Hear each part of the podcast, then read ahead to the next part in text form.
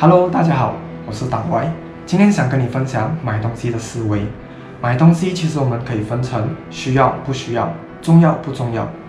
那我把它规划成两点，需要要，其实是有差别的。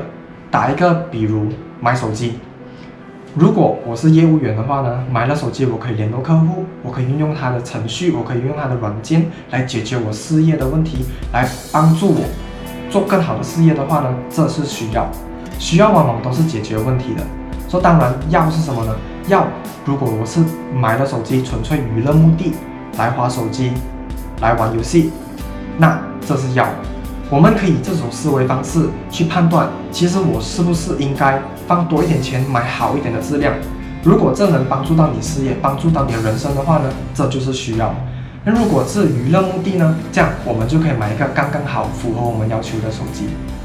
换换句话说，如果今天你是买屋子的话呢，买屋子的时候呢，通常我们会有两种思维：一 IQ，另外一个 EQ。如果今天你是买自住的话呢，EQ 往往会高过 IQ；如果你是投资者的话呢，IQ 会高过 EQ。讲讲呢？OK，如果你是买自己住的话呢，你通常会想这个地方适不适合你，这种屋型看起来舒不舒服，那你就会进行判断。那如果你是投资者的话呢，往往我们都会用 IQ 多过 EQ。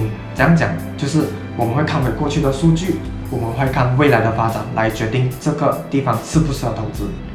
那如果你今天你是去看屋子的话呢，我们打一个比如，一间房子的格局往往都会有大有小的地方，厨房大，厨房小，或者是厕所大，厕所太小。那这种格局就不是符合全部人的要求，是符合大多数人的要求。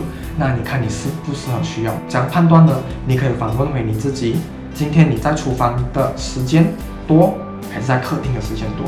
你一天用在厕所的时间多，还是你在客厅时间多，或者在房间的时间多？以这种思维方式去判断你适不适合买这间屋子的话呢，相信你买卖过程会简单很多。希望这个视频有帮助到你，我叫大 Y，我们下次见。